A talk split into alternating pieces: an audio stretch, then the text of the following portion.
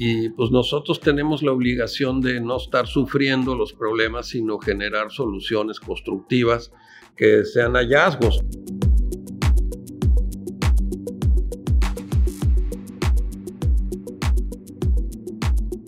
El día de hoy tenemos de invitado para platicar con un arquitecto mexicano de talla nacional, internacional. Ha estado trabajando en Berlín, Alemania y en diversos estados de México. Y uno de los arquitectos principales, eh, por lo menos por lo que yo he visto en el Valle Guadalupe, eh, Baja California, es un apasionado del reciclaje, la restauración, la jardinería ha publicado diversos artículos en varias partes del mundo, dentro de uno de ellos Los Angeles Times. Graduado de arquitectura en la Universidad Euroamericana y tiene diversos estudios aparte de la arquitectura, que ahorita vamos a hablar un poco de eso. Tenemos invitado el día de hoy al arquitecto Alejandro da Costa. Muchísimas gracias, Arqui. Gracias, muy honrado estar aquí. No, muy amable por su tiempo, ya que eh, movimos agendas por, por todos lados para estar aquí. Estamos ahorita en la Escuela Libre de Arquitectura en la ciudad de Tijuana. Pues estuvimos haciendo agendas entre México, Oaxaca, por todos lados, el arquitecto. Y bueno, caímos aquí en Tijuana el día de hoy. Así es, arquitecto. Pues muchas gracias por su tiempo, nuevamente. Eh, de, verdad, eh, eh, yo estaba buscando esta entrevista de hace rato, no es que pues no había tenido el tiempo de, de, pues ya de, agendar el tiempo, de checarlo. Y realmente, eh, pues estoy emocionado por este episodio que va a salir ya este miércoles que viene. Eh, y pues gracias por curar las agendas.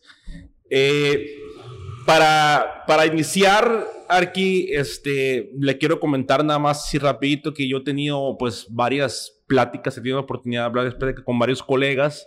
Eh, casi en todas salió usted en mención este, Alejandro Acosta, Alejandro Acosta, este, eh, incluso gente que han estado con usted trabajando y, incluso alumnos que ahorita ya, ya son arquitectos, es, también ya trabajando de, muy buena manera.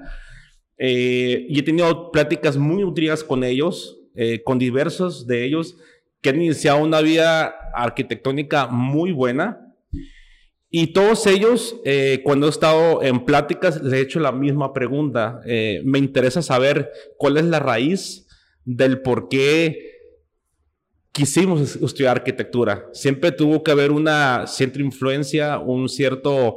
Eh, cosas que vivimos en nuestra infancia o algo que vimos que dijimos, ¿sabes que quiero ser arquitecto? Y aquí la pregunta para usted, Arqui, es ¿por qué quiso ser primeramente arquitecto, ¿no?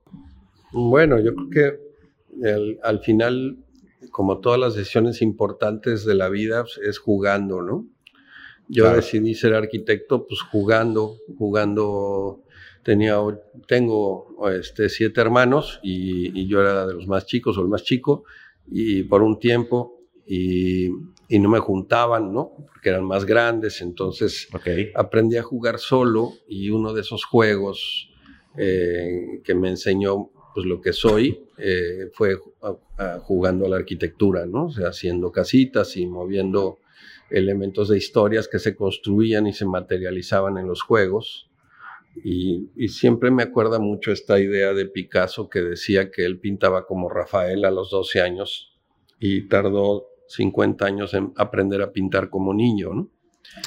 Y de esa misma manera, pues empecé jugando a la arquitectura y ahora estoy tratando de regresar a la síntesis, ¿no?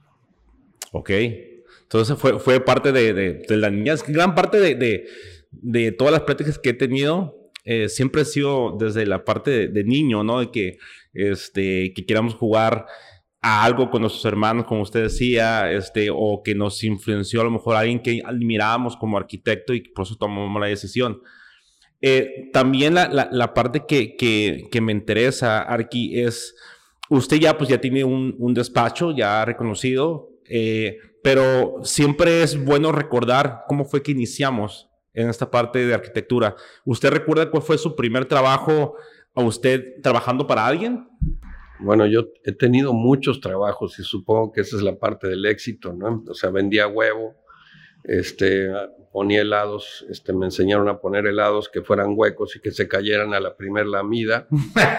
este, vendí bicicletas, este, y empecé realmente como jardinero. Eh, realmente mi vocación, eh, por eso siempre pongo como jardinero aficionado, porque yo empecé a hacer terrariums y maquetas en vidrio con plantas desde los 15 años. Entonces se puso un negocio extrañamente con eso y se volvió un monstruo y a los 16 años ya le surtía yo las plantas a Banamex, ¿no? Entonces fue como un crecimiento muy rápido en donde todo se acomodó. Supongo que les daba yo ternura porque era muy joven y trabajador y fui haciendo jardines y por eso decidí estudiar arquitectura. Okay. Eh, no existía el paisaje en ese tiempo y empecé a, a estudiar arquitectura pensando en hacer una maestría para concretar mi trabajo de jardinero. Y durante la escuela me pagué la universidad en la Iberoamericana eh, haciendo jardines, ¿no? Mientras estudiaba. Ok, qué interesante. Y esto pues se quedó un poquito ligado seguramente a la ecología y son como tendencias que, que tienen que ver sobre mi quehacer en el paisaje. Eh, entonces, como otra vez un poco como una parte de evolución, mm, fue primero diseñar la vegetación para generar una estructura que después fuera habitable. ¿no? Ok, entonces usted, eh, si no me equivoco, es nacido en la Ciudad de México. Yo nací en la Ciudad de México. En la Ciudad de México y ya ahí mismo fue donde este, trabajó y estudió en la Iberoamericana Ciudad de México. Sí, yo nací en San Ángel, en el sur de la ciudad, cerca de Coyoacán, y, y estudié en la Iberoamericana, este, en la Cerro de las Torres, donde se había caído la universidad, y me tocó esta generación que le llaman los gallineros eh, que todavía no se hacía la, la, universidad en Santa Fe. Después, pues di clases para pagar mi escuela, porque me daban una beca de cada clase que daba. Y pues me quedé hasta el día de hoy dando clases, ¿no? Ya estoy cumpliendo 40 años de maestro. Ok. Y esto generó eh, darle clases, empezar a darle clases a mis compañeros de clase, que eso es bastante peculiar. Y seguramente has escuchado muchos de mis alumnos, pues sí, porque llevo más de 2.700 personas que han estado sentadas pues, enfrente de mí. Todo. Y esto pues sí, sí tiene un significado porque hay algunas, algunas gentes que me voy encontrando y que hemos compartido el, el salón de clases. Ok, o sea que, que fueron compañeros y luego fueron alumnos algunos. Igual, y, ah, digo, ahorita, por ejemplo, tengo un socio, eh, Federico López, que yo le di clases a su papá. Entonces ya es, ya es una generación a otra, a otra, a otra. Y también la cátedra ha ido evolucionando en el sentido hacia donde se están orientando las cosas, ¿no? El principio, los jardines, pues eran transformar el paisaje y ahora eh, estamos como mm, trabajando en la ecología como si fuera paisaje, ¿no? Claro. Entonces, eh, hemos evolucionado en el que hacer algunas cosas para bien, otras cosas para mal, pero creo que lo que estudiamos en el movimiento moderno de arquitectura, pues son principios que algunos quedan y otros se han ido transformando en el entorno. ¿no? Ok. Yo, yo siempre hago esta pregunta del de, por qué arquitecto eh, a todos mis colegas, en este caso ahora usted, eh, porque a, a veces eh, en nuestro camino, a veces cuando estamos niños queremos hacer otras cosas, a veces no, se nos ocurre en sí arquitectura, sino que hacemos arquitectura sin saber, a veces.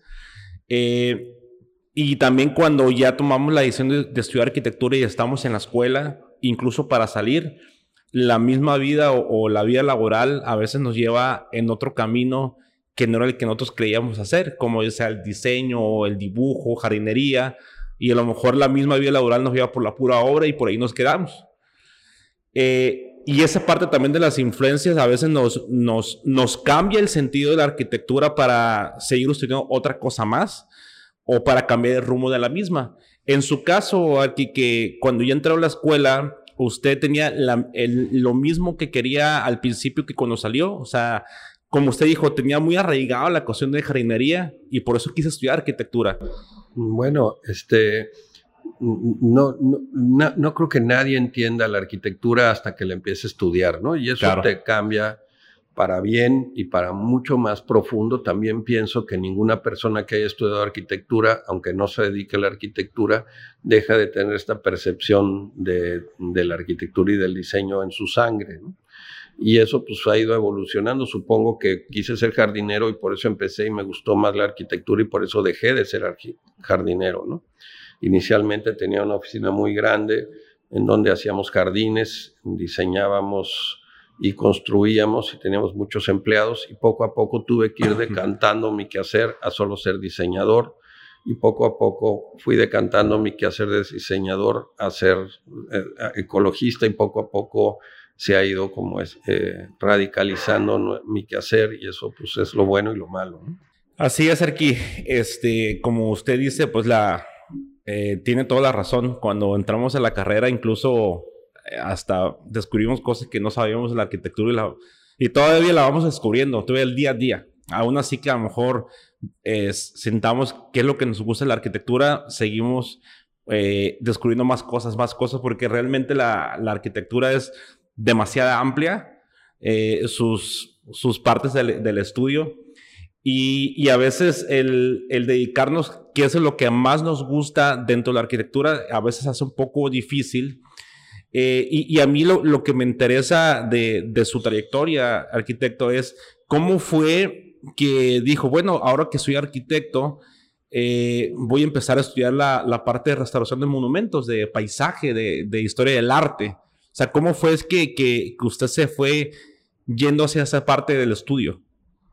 Pues eso creo que te lo da, nosotros somos lo que somos por el contexto donde nacimos y cómo vivimos. Claro. Entonces eh, somos en realidad producto de nuestro contexto y de, y de toda esta síntesis que tiene nuestra familia. Mi abuelo era historiador y anticuario, entonces supongo que por ahí entró, también rompió alguna vez un jarrón de la dinastía Ming con un, con un balonazo, con un chute que me tapó con mi hermano. Él me echaba la culpa y yo se le echaba a él, pero el caso es que se rompió el jarrón y esto también generó pues como una especie de, de, sensación que también tiene que ver con la ecología y con todas las cosas que existen, ¿no? Yo creo que la conservación, la ecología y son sistemas éticos que tú vas buscando pues, para darle el valor de las cosas que están entre nosotros, para honrar lo que está antes y desde ahí poder generar lo que sigue, ¿no? Ok. El, algo que, siempre como que buscamos los arquitectos, o normalmente la gran mayoría, es como dejar un sello, como que vean nuestra arquitectura y que sepan que, somos, que son de nosotros. Ese sello del arquitecto es, es algo que siempre nos vamos formando y siento yo eh, que ha sido con, el estilo de vida, con las experiencias que vamos haciendo, con nuestro estudio. Y realmente eh, algo que yo he visto dentro de su arquitectura que lo he visto muy, muy marcado, es la parte de reciclaje.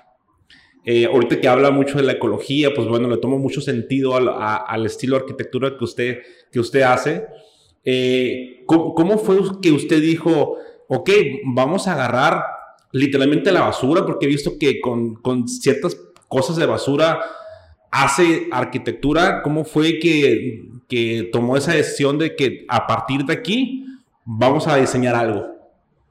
Bueno, lo que pasa es que esa es una decisión ética, ¿no? Cuando tú ves eh, que las cosas que están enfrente de ti y ves la basura y no sabes qué hacer con ella, pues tendrías que justamente empezar a entender que todo esto es un valor, ¿no? Todo lo que aparentemente eh, es un desecho para otros, pues es una virtud en otro sentido. esto inicia, mm, y es culpa de la frontera, yo creo. En, cuando vivimos en Oaxaca, nosotros nos fuimos cuando mis hijas eh, nacieron estaban muy chiquitas y no tuvimos la, tuvimos la idea de salirnos de la Ciudad de México porque no, no pensábamos que fuera a ser una vida propia para los bebés y nos fuimos a vivir a Oaxaca y en ese tiempo pusimos una ONG, una, un, un tema de beneficencia, trabajamos con los derechos humanos eh, pensando en irnos al México profundo, ¿no? tratamos de buscar el México que, que, está atrás de todas las cosas que están atrás y desde ahí genera un conocimiento completamente contextual y, también educativo para, para, las niñas, ¿no? Esto nos, nos cambió la vida porque pensando que íbamos a hacer beneficencia y íbamos a ser la Madre Teresa de Calcuta, en realidad lo que fuimos fue aprender. Y ahí descubrimos el indigenismo como una idea vernacular de diseño y ahí entendimos el origen de nuestra evolución y de los ancestros y entendiendo que la academia tiene que estar a servicio del conocimiento y no generando un conocimiento que venga de otro lado, ¿no? Y esto generó una estructura bien clara y bien definida y bien definitoria para que la información salga del contexto histórico también. Esto al hacerlo, pues te manda a construir con adobe, te manda a construir con madera, con bambú, con materiales naturales en donde las cosas son naturales, pero cuando estás cerca de la frontera, junto al país más grande, la economía más grande del mundo, que es California, en donde el consumo, este, nunca consumen más del 20-25% de los insumos que, que, compran, y todos esos desechos pasan en buena y en mala medida de este lado de la frontera y los ves, pues hay que hacer algo con ellos, ¿no? Y eso al final se convirtió un poco en esa forma de un indigenismo contemporáneo, de utilizar las cosas desde la ecología. Y si hay basura, eh, pues hay basura. A mí me cae bien gordo que, siempre que me entrevistan en Estados Unidos y en Europa me ponen como el hombre basura, pero bueno, esa es una causalidad de, la, de lo que tengo yo enfrente. ¿no? También construyo con piedra, también construyo con bambú, también construyo con tierra compactada. Y de hecho el mayor porcentaje de mi arquitectura se ha dado con materiales naturales. Lo que pasa es que ahora los materiales naturales son plástico y todos los desechos de todo el mundo y vienen hasta flotando en el mar, ¿no? Es, lo natural ahora, ¿no? Desafortunadamente sí. Y pues nosotros tenemos la obligación de no estar sufriendo los problemas, sino generar soluciones constructivas que sean hallazgos, ¿no? Entonces, al final, el tema de la restauración ecológica pues es la misma manera que restaurar un, edificio del siglo XVI, ¿no? Utilizas los materiales históricos y tienes que saber los procesos. Y yo creo que la parte de, historia del arte y los conocimientos de restauración ayudan muchísimo a, restaurar la ecología. Entonces, cuando tú combinas todos tus quehaceres sin darte cuenta, tus quehaceres de paisajista, tus quehaceres de historiador del arte, tus quehaceres de maestro, tus, tus quehaceres eh, de rehacer y, restaurar, pues se llama ecología. Ok. Acaba de ser algo muy certero. Realmente yo siempre he visto al arquitecto, bueno, no hemos visto como arquitectos, más que el diseñar, que al hacer un proyecto es dar soluciones a, la sociedad, al cliente. Y usted lo está haciendo muy, muy claro. O sea, eh, usted vio una, necesidad muy grande, que es la parte de, la basura, y está dando una solución con el talento como arquitecto, que eso es lo que tenemos que buscar nosotros arquitectos como eh, más que el simple hecho de solamente rayar o hacer un diseño, es dar una solución con nuestro conocimiento como arquitecto. Entonces, realmente esa parte eh, se me hace muy interesante que lo proyecte usted, porque sí es es súper eh, bueno que nos enfoquemos en eso y no solamente por el, el hecho de, generar dinero, que claro, la arquitectura es un negocio, ¿no? Es un negocio, pero ¿por qué mejor no hacer algo bueno por nuestra sociedad o darle una solución a nuestro cliente y eso pues viene el dinero por añadidura, ¿no? Totalmente. Bueno, el dinero tiene que estar en el vagón de atrás. El que pone el dinero en el vagón de enfrente se prostituye, ¿no? Entonces sí es importante esta parte del arquitecto que hemos sido cómplices de la destrucción del patrimonio a través de ser serviles con el capital, con los capitales. Y tenemos que ser un poco más guerrilleros y, y, manifestarnos en contra de la voracidad, porque eso es lo que está destruyendo nuestros entornos. Y lo están destruyendo los arquitectos, lo estamos destruyendo mis colegas y yo a través de este servilismo del capital.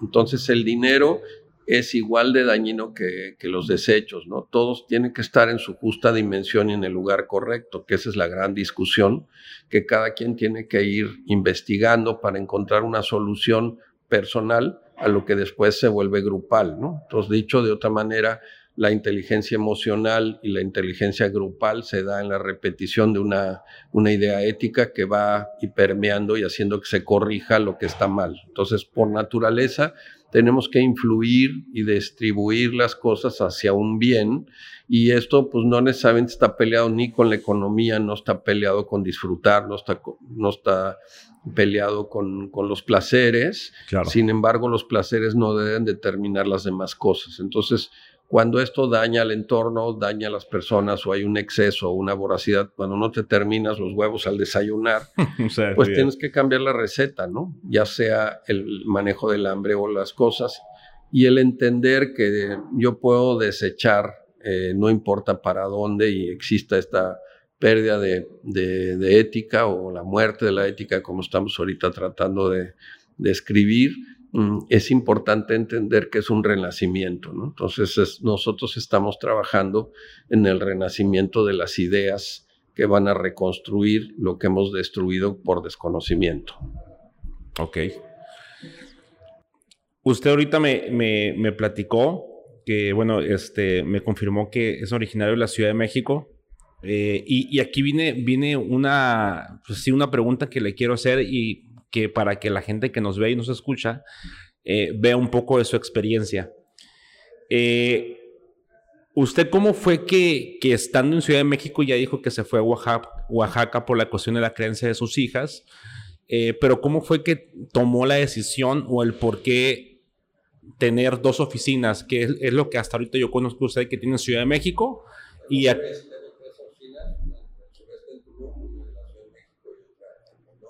Eh, acá en Ensenada, ¿no? Acá por la zona de Ensenada.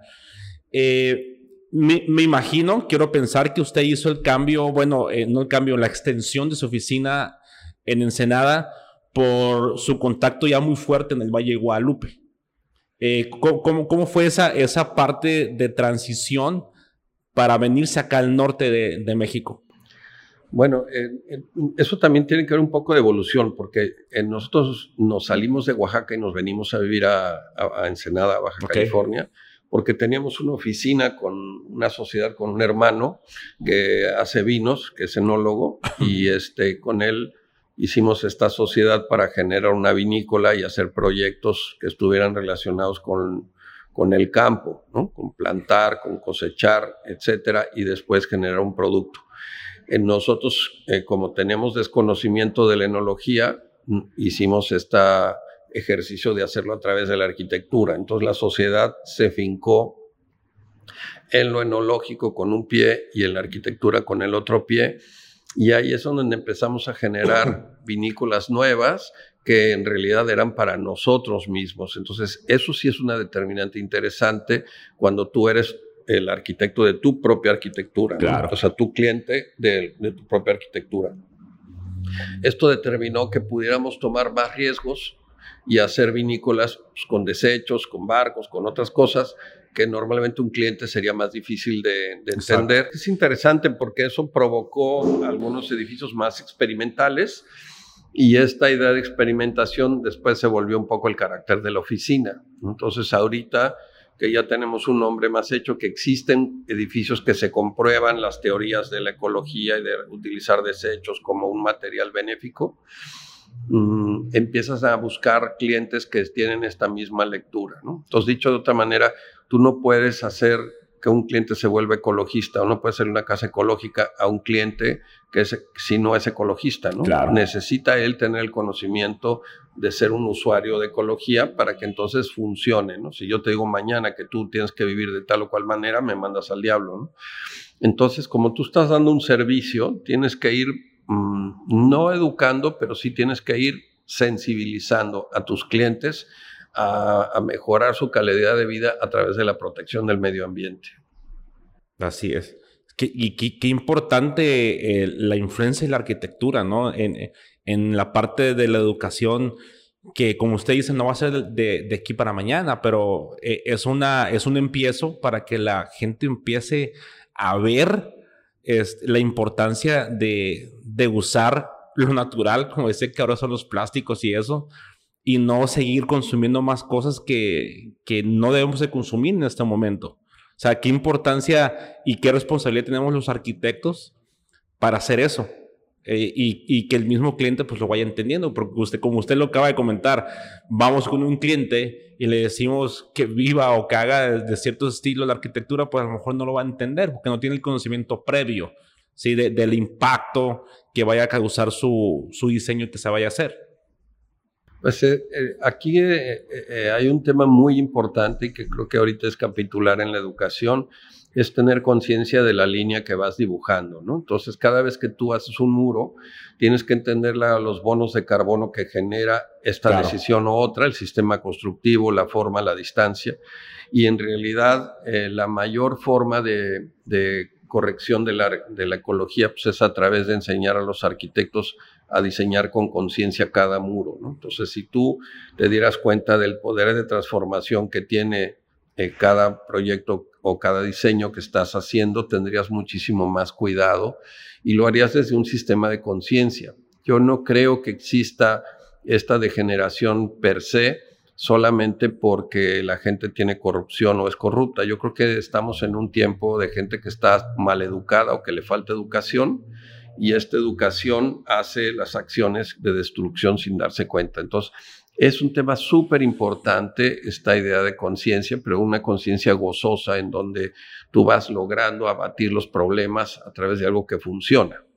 No es un impuesto, no lo corrige el gobierno, no, no tiene que ver con la culpa ni con Greenpeace, sino tiene que ver con hacer las cosas mejor, con guerrear mejor sobre nuestro trabajo y eso va sofisticando nuestra forma de intervenir la arquitectura a través de algo que vaya siendo un valor y que vayas estructurando de alguna manera una fórmula que vaya haciendo un ecosistema nuevo, ¿no? O sea, no estamos haciendo el mal menor, sino corrigiendo. Entonces, pues la, idea de, ir trabajando más hacia adentro, de buscar un contexto más sano, de, de intervenir menos, aunque tenga que ver con el reciclaje y que todo ya esté inventado y tengamos que reciclar los edificios, tengamos que reciclar los materiales, tenemos que reciclar esto, nuestra forma de vivir, inclusive nuestras parejas, este, sí tiene un entorno interesante el entender que no necesitas ir hacia afuera, sino más bien son sistemas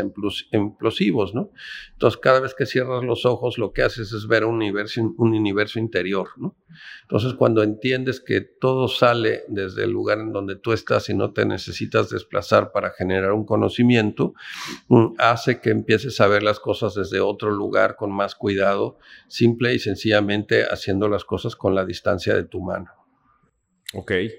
Y, qué, importante es, es este, los arquitectos, o en este caso usted, que cómo empezó a dar ese conocimiento a través de la docencia. Que pienso que ya usted tiene como 40 años dando clases. Pues sí, empecé, eh, no, no lo tengo muy consciente, pero yo creo que empecé en 84. Ok. Y ahorita estamos, este, pues sí, como 38, casi 40 años ininterrumpidos. He dado clases en diferentes universidades. Empecé en la Ibero, donde yo estudié. Di como 12 o 13 años clases ahí. Después me pasé a la UNAM y en la UNAM hicimos proyectos sociales y, hice estos proyectos eh, de las ONGs ligados a mi ONG con la universidad, proyectos especiales dentro de la sierra, a la que se unió la TU de Berlín, la Universidad Técnica de Berlín, donde di clases durante cinco años todos los octubres. Y después, eh, em, cuando nos venimos a vivir al norte, eh, empecé a trabajar en la, en la UABC, la Universidad Autónoma de Baja California, y, y con Jorge Gracia eventualmente estamos haciendo proyectos de educación juntos. ¿Y, y cómo, cómo fue, este, ahora sí que ahí, respóndame cómo puede hacer que usted con su agenda eh, puede decir, vamos a dar clases todavía, porque eh, el dar clases mm, mm, es más por, por la cuestión de, de, la, de, querer enseñar, ¿no? O sea, es, es, más amor al arte, ¿no? Es una vocación. Es una vocación, exacto. Pero bueno, en mi caso, mm, yo aquí sí estoy tomando un avión para venir a dar las clases. Sí, sí. En el lugar donde esté, me toca que sea presencial, tomo un avión de Chapas, donde sea y por eso la exigencia de los alumnos también es diferente. Mm, claro. En mi caso es una necesidad dar clases porque así estoy al día. Ellos me alimentan. Yo soy Drácula aquí, entonces les saco toda la información. y, ellos me ayudan poniéndome al día con los ojos frescos, ¿no? Con los ojos de la gente que tiene hambre del, del diseño. Y eso es muy interesante. Este grupo que tengo ahorita, que que son medio fronterizos, que tienen una estructura cultural estamos logrando cosas interesantes, estamos trabajando con viviendas de emergencia, estamos trabajando estructuras sociales que tienen que ver con el entorno de Tijuana y esto me parece que es bien importante en una universidad privada donde está pues buscándose un diseño más eh, relacionado sobre lo económico, ¿no? Entonces, eh, creo que es una oportunidad que nos da ahorita. Eh, tenemos alumnos que están trabajando con los ucranianos, otros con los cubanos, otros con los hondureños, otros con los maras, otros que están, otro, otro que están trabajando en, el desplazamiento de, de, género, otros están trabajando con la vivienda de emergencia sobre los deportados. Y esto genera una tipología y una morfología súper interesante basada en el dolor, en lo que no sirve, en lo que está mal, en la cacoestética, en el silencio, en la oscuridad. Y estos temas, para poderlos abordar desde un, proceso de diseño que llegue a un diseño que sea memorable y que pueda ser pueda trascender los problemas hacia una idea estética de un preciosismo que pudiéramos lograr. Y, aparte de, usted tener, pues ya como usted le comentó, tiene clase y donde esté se viene en avión para acá, ¿no? Pero ya lo confirmó, tiene tres oficinas. Eh, ¿cómo, ¿Cómo se coordinan tres oficinas? Bueno, es que el mundo moderno ya te permite trabajar a distancia, ¿no? Las gentes que trabajan en mi oficina siempre hemos trabajado eh, lejos, o sea, porque como yo soy el que se mueve, yo empecé a entender esto cuando apareció el fax. No sé si ustedes conozcan qué es el fax, pero ese es en el año no, 2000. No fue en pandemia como mucha gente hasta ahorita entendió. Fue otro tipo de pandemia, ¿no? Este, es una pandemia que dio el, horror de, el error de 94. ok, ok, sí, sí, sí. Este, pero apareció el fax antes del año 2000 más o menos y fue cuando decidimos irnos a vivir a Oaxaca. Es la primera vez que podías mandar un plano a través de un aparato. ¿No? Antes tenías que mandar el plano, esperarte, dibujarlo, y empezaron las copiadoras, este, y empezaron los faxes, que, que, llegan todos chuecos y lo demás todo por teléfono, pero eso nos dio una libertad de acción para poder estar en diferentes lugares y seguir diseñando. Y lo que ha generado nuestro trabajo es que son, son proyectos que no están hechos en las ciudades mayormente, ¿no? Casi no diseñamos dentro de las ciudades, son entornos naturales, plantas que están relacionadas con la agricultura, ya sea de mezcal, ya sea de vino, ya sea de café.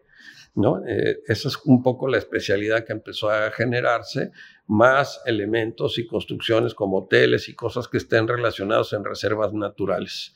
Y esto pues eh, tuvo que ver con investigaciones y trabajos para ayudar a sensibilizar también arquitectos que tengan cuidado antes de tocar entender y ver, ¿no? O sea, esta, esta parte de la sensibilidad para poder diseñar es importantísima para destruir y conservar la, la huella, ¿no? el footprint que dicen los americanos tiene que ver con un diseño desde dónde te mueves y cómo construyes y, y todos estos elementos que tienen que ver con, con los elementos naturales, ¿no? Entonces, ese se ha convertido en nuestro trabajo y la parte de la academia también está enfocada justamente a minorar la huella, la huella de la intervención y la huella de carbono. Ok. Sí, pues, se, lo, se lo pregunto y, me y me pareció bastante interesante que a partir del fax, porque es cierto, fue un cambio muy radical también eh, en el tiempo de cómo se comunicaban y cómo se mandaban las cosas. Pues tú no, creo que hayas conocido el fax. No, yo sí lo conocí el fax, pero, pero no, no, fue un, el cambio radical como con usted. O sea, yo sí lo conocí hasta llegar a mandar fax y todo. Bueno, es que tenemos que saber usar la tecnología, ¿no? Claro. O sea, yo sí estoy activo en las redes sociales, estoy disparando todos los días, eh, tengo mis seguidores y todo, porque me parece que que al dar clases, al estar activo en la situación de lo que está sucediendo, el poder de comunicación y de transformación se da estando al día, ¿no? Aunque yo tengo 60, casi 62 años, estoy activo en las cosas que van sucediendo. Claro, mis hijas me regañan a todos los días, me están queriendo limitar que si ya puse mucha pornografía, que si no sé qué. Pero es interesante porque el estar al día conectado con, con las formas de conocimiento te ponen a que no te vuelvas una gente planchada en el que hagas las cosas igual de la misma manera. O sea, estoy súper en contra del manejo de los estilos, ¿no? Los arquitectos que tienen un estilo, estilo Legorreta, ¿no? Los que vas generando un estilo como arquitecto, estoy súper en contra de esa parte y por eso estamos tratando de estar en la vanguardia y generar un despacho que en realidad es un laboratorio de investigación. Ok, ok, sí, sí. Sí, realmente eh, siempre cuando hablo con colegas, siempre llegamos al, mismo tema, ¿no? De, de, cómo es que podemos actualizarnos eh, con las nuevas tecnologías para hacer un mejor trabajo. O sea, realmente eh, la tecnología nació para hacer más fácil la vida del hombre. Pues no, no estoy seguro porque si las usas bien, si la usas mal, pues te degeneras y te vuelves un adicto. Creo que el AutoCAD, en el caso del dibujo, pues limitó muchísimo la libertad y el trabajo del virtuosismo del arquitecto para su fórmula de expresión, porque la, la, arquitectura es un lenguaje, ¿no? Entonces, creo que ha acartonado el dibujo tecnológico, ha acartonado el lenguaje y necesitamos recuperar los, los tiempos eh, la voz de donde tenemos que hablar para poder decir lo que estamos sintiendo. ¿no? Entonces esa limitante te la da también la tecnología porque te orienta a través de las aplicaciones hacia unas cosas que están predefinidas. Entonces necesitas sí abrir, sí utilizar la tecnología, pero dibujar la mano. ¿no? Así es. Sí, siempre, siempre eh, algo que no escribimos, algo que no dibujamos realmente en la computadora no, se puede hacer. O sea, eh, eh, yo, yo, es algo que siempre he coincidido con los, por lo menos con los colegas que he platicado. Eh, todos están en la misma situación de que yo, yo prefiero este, tener mi libreta o tener mi sketch para hacer la mano todo y, y usar la tecnología, en este caso un AutoCAD u otro tipo de software, para solamente plasmar toda tu investigación que hiciste anteriormente y tus sketches solamente vilmente para dibujar nada más, para representar, ¿no? Eso es lo que todo el mundo nos gustaría que pasara, ¿no? Lo que, ajá, exacto. Pero en mi caso, este, que sí dibujo en AutoCAD y tengo algunas, pero soy muy torpe porque siempre va a haber un chavito que dibuja 10 veces más rápido que tú, aporta todo y va tomando las ideas tecnológicas. Sí dibujo en vectores a mano. Entonces mando la información vectorizada y trabajada como si fuera un AutoCAD manual para que los dibujantes de mi oficina reciban la información en sistemas de proporciones. O sea, todo está hecho a mano, pero tiene una correlación numérica y vectorial en cada cosa. Entonces, esa información para ellos es mucho más fácil porque se habla de conceptos de relación de proporciones. Entonces, mm, sí está bien que sea a mano y sí está bien ser libre, pero esa libertad se da a través de la disciplina del oficio.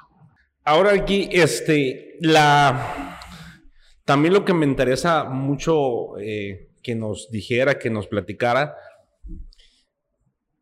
¿cómo es el cambio de, de, mente, de mindset para hacer lo que usted está haciendo? Le platico por qué le, le hago esa pregunta. Porque usted, aparte de tener trabajos en varias partes de la República, ha tenido trabajos en otras partes del mundo. Y sabemos muy bien que eh, si aquí en México somos muy diferentes en cuestión regional, en cuestión en otros estados, en todo tipo de cosas, no se habla a nivel mundial. ¿Cómo es que eh, usted o cómo se preparó mentalmente para llegar a, a ese tipo de trabajos que ha tenido? Bueno, en mi caso es más difícil todavía porque soy completamente antigringo declarado, ¿no? Entonces, esta idea de, no sé, eso se dio a través de mi familia y tal. No soy muy, sí hago trabajos fuera, sí he hecho trabajos fuera, muy a regañadientes.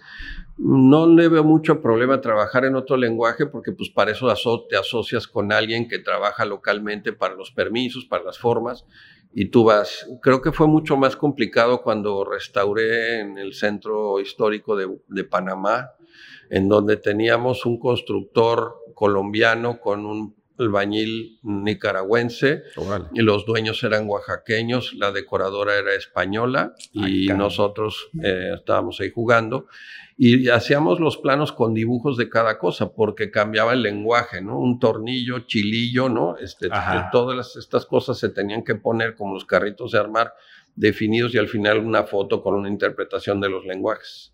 Entonces eran planos muy divertidos porque tenían todas estas cosas traducidas por si fallara y luego los españoles y tal. Cuando llegabas a la obra y no habían impreso los planos, ¿no? Entonces, pues era una locura y al final eh, se convierte un poco como en un jazz porque empiezan a modificar tu proyecto y tú ves oportunidades en las modificaciones. Entonces, cuando alguien no está siguiendo el proyecto tan estricto que tú generaste con una idea, te da oportunidad de rediseñar el proyecto en, los, en el proceso. Y eso es un proceso a lo mejor más creativo, donde se pueden ir ajustando y cosas que ni siquiera el cliente, o poniendo las cosas que al cliente no le gustaron, porque ya hay tal desorden que al final acaba quedando como tú querías y el cliente no. Esos son los procesos que nos, me han pasado cuando trabajé con el gobierno, por ejemplo, en, en La Paz hicimos el centro acuático del Coromuel, que es muy grande, y oh, hicimos los proyectos allá, hicimos mucha investigación, mucha negociación. Y cuando empezamos la obra, los planos los había modificado un arquitectillo por ahí de abajo. Y cuando yo vi eso, y después de que me fui a emborrachar y no me fumé cinco churros de marihuana y entonces dije, al final este creo que esto va a ser una oportunidad y hablé con el director de la API y le dije, sabes que si tú construyes eso te va a ir de la fregada, vas a tener un problema grave. ¿Por qué no me contratas la supervisión y yo te hago todos los planos nuevos en el proceso y te lo voy haciendo y nada más me das derecho de picaporte de emergencia para parar la obra cuando se necesite? Y así fue. Él hicimos una muy buena mancuerna y tuvimos que parar la obra un par de veces con, con, pues con el tema de la corrupción y todas las cosas que están en medio, pero me dio oportunidad de rehacer el proyecto como era originalmente. Entonces fue bien interesante porque quedó mucho mejor a raíz del desorden y tú tienes que tener la capacidad como creador de ajustarte a los procesos porque las decisiones en una obra arquitectónica son muy diversas, ¿no? Los clientes y la, estructura regional y cultural van cambiando, entonces por una parte tienes que ser estricto, pero por otro lado tienes que ser creativo. Entonces hay proyectos que, que tienen buena lead, que tienen, tienen ángel, que tienen suerte y llegan a buen final y a lo mejor el cliente lo conserva y se quedan. Y hay otros que son proyectos increíbles y que al día siguiente lo remodelan o lo venden y, lo demuelen. Han pasado muchas cosas en ese sentido. Yo mm, he sido afortunado en algunas y desafortunado en otras, supongo que como cualquier arquitecto. Claro. Para allá iba la, siguiente pregunta. ¿Cuál es el proyecto que se le ha hecho más, más retador, que ha dicho, este me costó, pero aprendí bastante? Pues esos dos que te platico, donde, donde tú te tienes que ajustar este, en realidad he tenido retos muy grandes con clientes muy poderosos.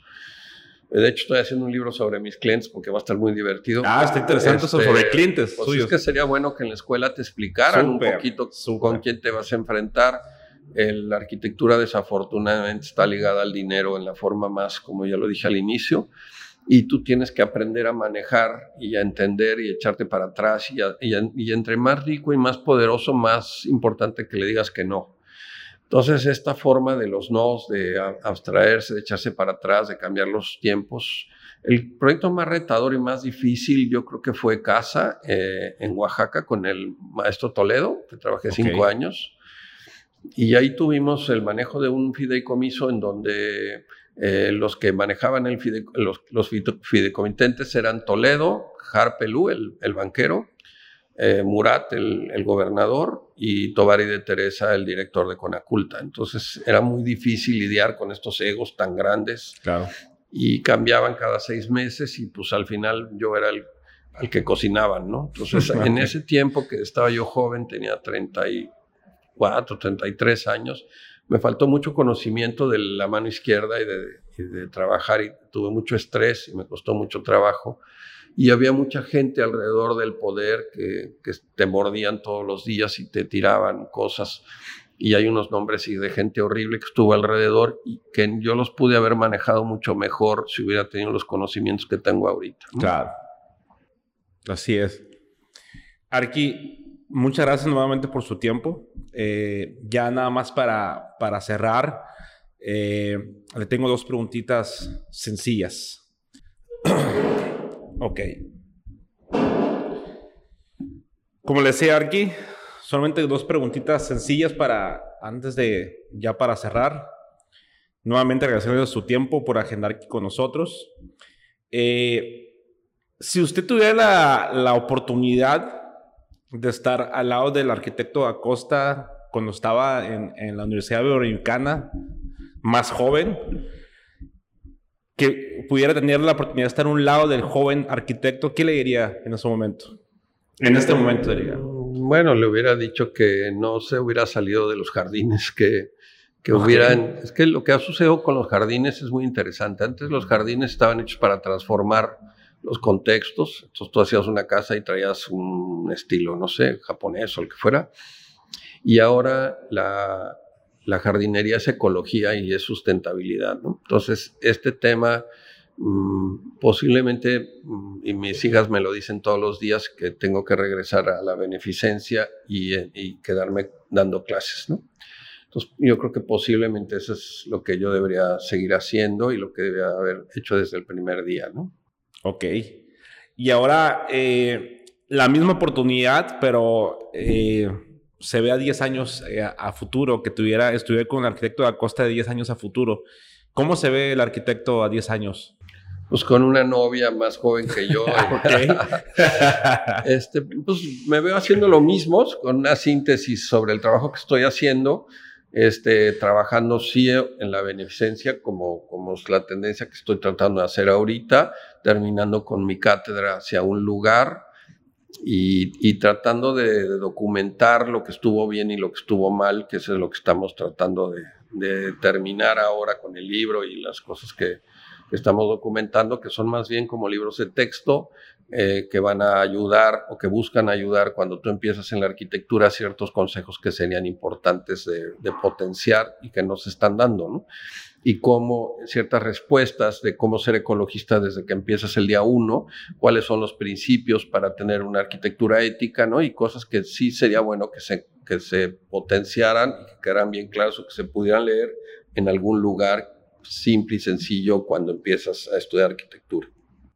Ok, solamente para, ahora sí, para cerrar, ¿cuáles son los proyectos que tiene ahorita en puerta, que están eh, ahorita activos? Proyectos en puerta, tenemos un chorro ahorita. Unos dos, tres que nos puedan pues, mencionar. Mira, tenemos 40 proyectos simultáneos, este, como para que te des una idea, mm, muchos están en diferentes procesos, unos están terminando, otros van a la mitad, otros están en presupuestos, otros están en anteproyectos. Estoy haciendo ahorita mm, mm, cosas que más bien me, tienen como muy conmovido, es lo que estamos trabajando con bambú. En, en, Holbox estamos haciendo mm, edificios muy importantes en cuanto a escala y procesos de investigación. Estamos trabajando un par de proyectos fuera, uno en África, otro eh, otro en Los Cabos también, que es una idea como de búsqueda de conservación hacia la hotelería. Mm, estamos haciendo algunas investigaciones en reservas, mm, haciendo cosas pequeñas que son importantes en su concepción y de diseño en lugares delicados, Y cada vez estamos tocando sitios más como, como, como, los, que, como los que están en contra del tren Maya, estamos tocando lugares cada vez más sensibles desde otro lugar y tratando de entender y generar un, proceso de diseño que toque lo menos posible y que esté previsto toda la huella que vamos generando por desconocimiento. Ok. Arki, muchísimas gracias por su tiempo. Muy amable. Este, estoy seguro que mucha gente que nos está viendo, que nos está escuchando, pues le va a encantar tanto como yo disfruté la, la plática. No, pues no lo hagan en casa. Esto, todo lo que dije es mentira y, este, veremos qué pasa. Gracias por, por, la oportunidad de comunicar. Este, son tiempos importantes para, para nosotros, para poder concretar lo que estamos diciendo en situaciones que estén construidas y comprobables. Muy bien, muchas gracias. gracias. Muchas gracias por ver todo el episodio. Si te gustó, compártelo. Realmente estuvo muy, muy interesante eh, toda la plática. Eh, algo que nos quieras ayudar, algo que nos quieras comentar, déjenos aquí abajo en los comentarios, tanto como en las redes sociales como aquí en el canal de YouTube. Y recuerden que también nos pueden escuchar por Spotify y por todas las redes de podcast. Bueno, entonces, si no lo viste completo, regrésate para que veas cada pedazo del episodio y nos estamos viendo en los próximos, próximos episodios. Nos estamos viendo.